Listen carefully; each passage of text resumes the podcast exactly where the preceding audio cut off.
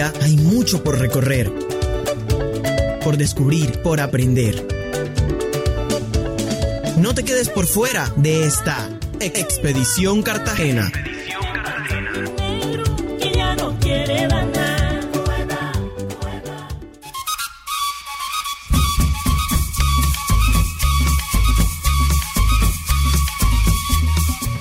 Hola, gracias por conectarse con Expedición Cartagena, la estrategia sonora de la Universidad de Cartagena y el Observatorio del Patrimonio Cultural en el interés de redescubrir el legado cultural de la ciudad heroica. Soy Berta Lucía Arnedo Redondo.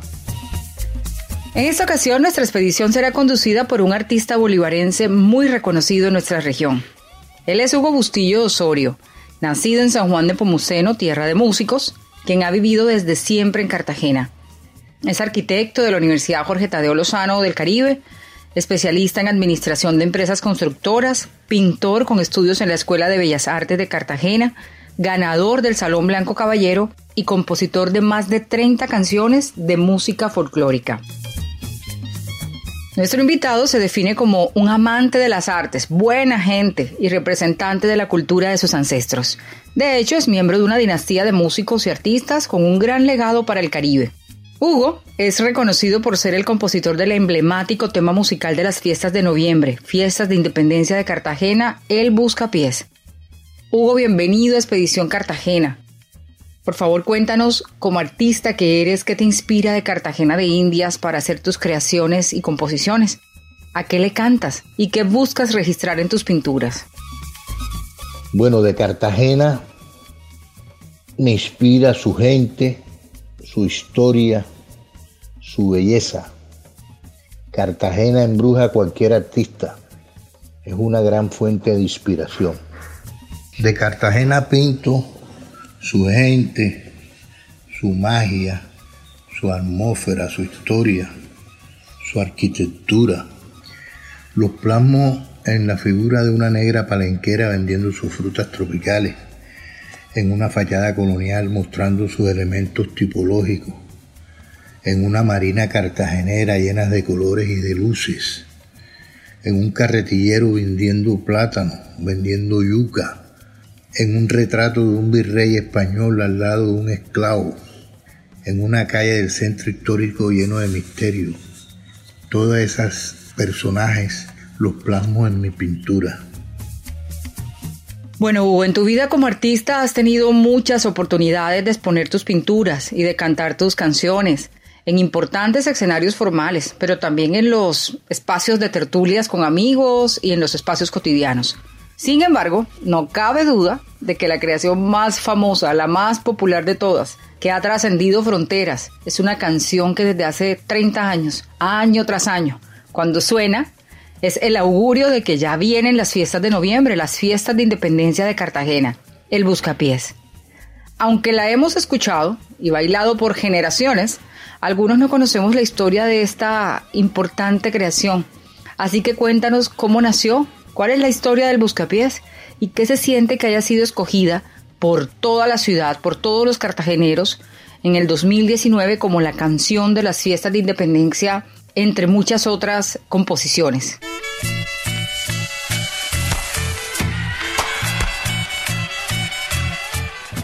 El buscapié es un tema musical que a través de los años se ganó el corazón de tres generaciones, porque tiene 30 años de creado. Y la gente, la misma gente cartagenera y los no cartageneros que viven aquí, lo colocaron en el pedestal de los éxitos de las fiestas del 11 de noviembre. Para mí es un, un orgullo inmenso, pero bien inmenso Usted sabe que yo vengo de la provincia y hice mi, aporte a los mi aporte de los de los Montes de María Cartagena.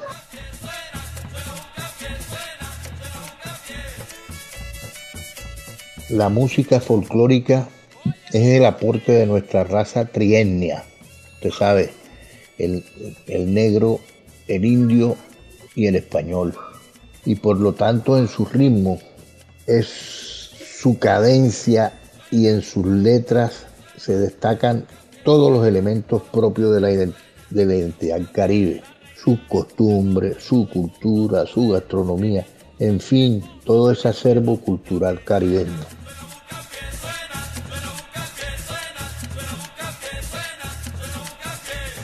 El tema en Buscapié nace aproximadamente más de tres décadas, más o menos por allá, por el año 1982. Yo era estudiante de la Universidad Jorge Tadeo Lozano, seccional Caribe, estudiaba arquitectura. En ese tiempo el rector era Augusto de Pombo Pareja y su esposa Marcela Piedradita de Pombo era la que estaba encargada del bienestar estudiantil. Y a ella le, surgió una idea de crear un grupo de música folclórica. Y para eso escogió a una serie de, de jóvenes que tenían inclinación musical. Y ahí yo hice parte de ese grupo y que nos trajo como profesor orientador al señor José Lara, que era miembro de los gaiteros de San Jacinto. Ahí empezamos a dar clases con el profesor José Lara. Y después que nosotros terminábamos las clases los viernes, que era clase de taller y los otros tenían sus clases de las otras facultades donde estudiaban, salíamos a, la, a las murallas, ahí enfrente de la Tadeo, donde hay unas escalinatas. Ahí nos sentábamos a tocar y a tomarnos una cervecita y a veces una botellita de trago ahí escondidito. Y un día, para las épocas novembrinas, antes de la fiesta más o menos, eh, cuando estábamos tocando ahí, alguno tiró un buscapié cuando estábamos reunidos ahí en grupo. Y a mí enseguida me salió el estribillo ese de suena, suena buscapié, suena, suena buscapié. Y con el tiempo fuimos creándole más versos y, y ahí nace. Entonces, lo que era un grupo de estudiantes, eh, pero no lo hacíamos como con criterio comercial, sino para, para ir a las demás, a los demás e, eventos universitarios y ahí tocar. Pero había otro grupo que estaba conformado con muchachos más preparados musicalmente, que se llamaba el Son Cartagena. Estaba compuesto por Luis González, Titi Rodríguez, el Doctor que es el hijo de Estefanía Caicedo, una gran representante de nuestro folclore. Y yo le entregué la canción a ellos, eh, eh, El Buscapié y otras. Ellos se fueron a grabar a Medellín. Y yo nunca pensé que esa canción iba a tener el éxito que, que porque ellos cuando salen con ese long play se oye en toda la costa atlántica y se van para los carnavales de Barranquilla y allá ellos participan del festival de, orquestas y fue la sorpresa grandísima.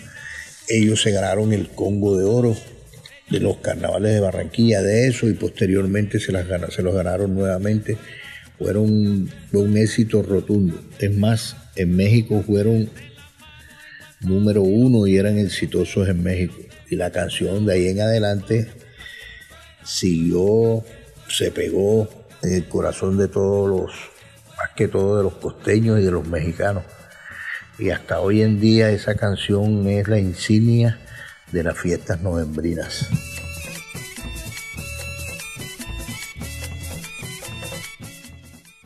Blardeleso y boca grande y en el camellón también. Y es que se forma la grande cuando suena el buscapié. Suena, suena buscapié, suena, suena buscapié. Pam, pi, pira, pam, pa, pi, pira, pam, pa, pira, pa.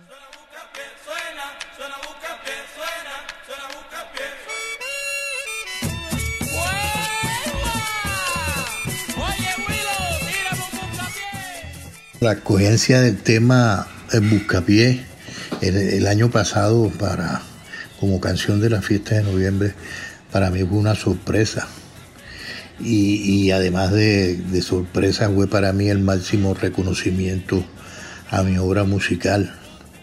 Los cartageneros sintieron que en ella representaba la alegría, la musicalidad, o sea, su identidad. Yo pienso que fue un momento coyuntural donde las viejas y nuevas generaciones la escogieron como su tema musical porque lo representa y lo identifica con el debido respeto que se merecen los grandes músicos que hicieron música folclórica y novembrina como Pedro Laza, Rufo Garrido. Esos señores eran unos cuartos bates de folclore, pero me tocó a mí estas generaciones de estas tres últimas décadas que escucharon la canción y les gustó y la escogieron. Muy agradecido por el pueblo cartagenero.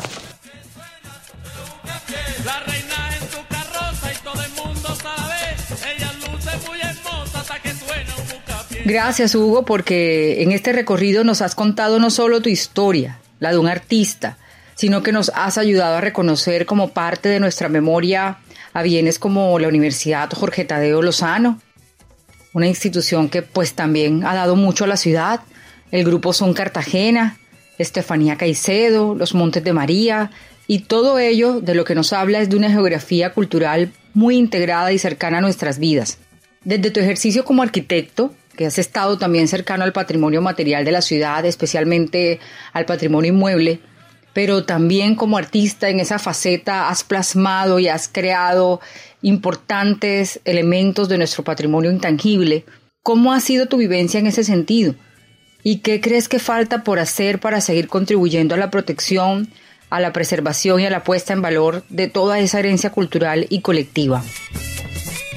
En cuanto a mi relación con el patrimonio inmueble, es muy, muy, muy demasiado cercana.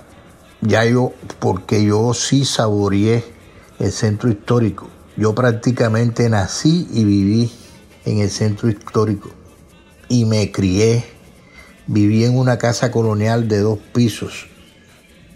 Viví el centro de la gente, donde el centro tenía una vida, una vida urbana, el centro con, con vida, en las reuniones en las esquinas, las tiendas en las rinconadas, la entrada y salida de los estudiantes, las procesiones que se hacían en la madrugada que la hacía la iglesia, la catedral. Mi madre y mi familia y todas las personas usaban chalinas. Eso era, eso nunca se me ha borrado de mi mente. Eran en las madrugadas tipo 4 de la mañana. Se recorrían todas las calles del centro. Los juegos de niños en el parque y en las plazas. La actividad que se daba en el Parque Bolívar. La cotidianidad. Todo eso se acabó ya. El centro se convirtió en casas de veranos para la gente pudiente. Además de mi profesión de arquitecto, me, llevó a tener una relación más directa con el patrimonio inmueble, ya que trabajé en la división de patrimonio del Instituto de Patrimonio y Cultura de Cartagena y desde allí me nutrí, aprendí más los valores patrimoniales y la esencia de la, arquitectura cartagenera. Cartagena está y estará siempre en mis creaciones.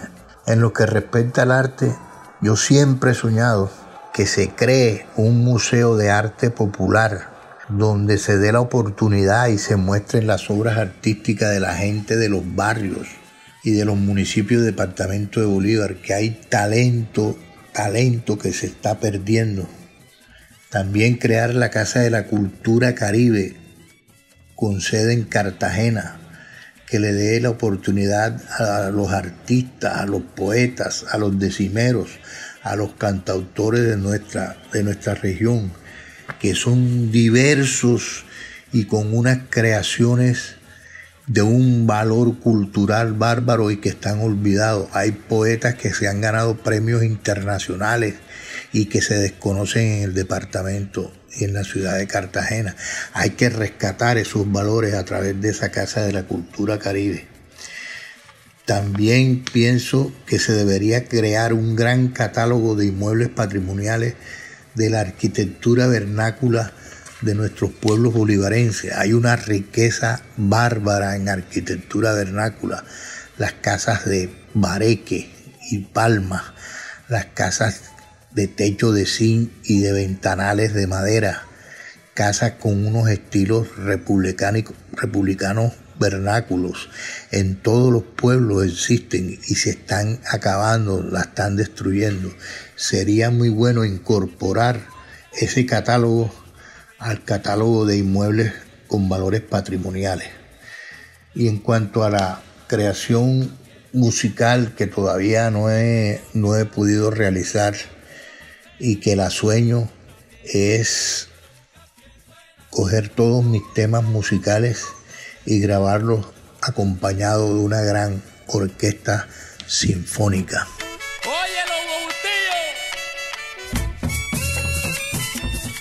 Muy bien, querida audiencia, hasta aquí esta expedición Cartagena. Agradecemos a Hugo Bustillo Osorio, nuestro invitado, por guiarnos en esta ruta y mostrarnos nuevos y valiosos elementos de nuestra cultura cartagenera. Hemos hablado también de Rufo Garrido, Pedro Laza, Clímaco Sarmiento, de calles del centro histórico, de rituales, de casonas con vida familiar y de una gran riqueza en arquitectura vernácula de la ciudad. Para el cierre quiero pedirle alguna vez más que por favor nos tararé un poco más de esa canción himno de nuestras fiestas de independencia de Cartagena. Leso y boca grande y en el camellón también. Y es que se forma la grande cuando suena el buscapié. Suena suena buscapié suena suena buscapié. Pam pi pira pam pa pi pira pam pa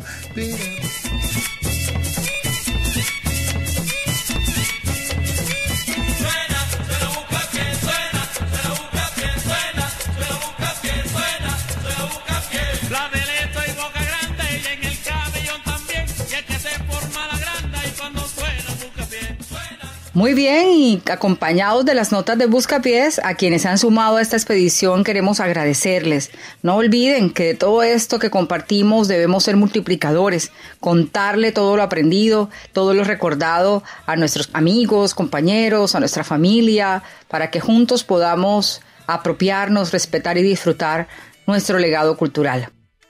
Agradecemos también a nuestros aliados, el programa de comunicación social de la Universidad de Cartagena, al Laboratorio de Medios Audiovisuales y a UDC Radio. Recuerden seguirnos a través de las redes. En Facebook, Observatorio del Patrimonio Cultural guion Unicartagena, en Instagram, arroba OPC Unicartagena y en Twitter, arroba OPC Unicartagena.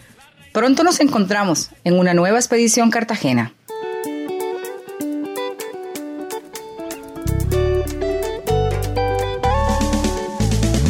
Todavía hay mucho por recorrer por descubrir, por aprender. No te quedes por fuera de esta Expedición Cartagena.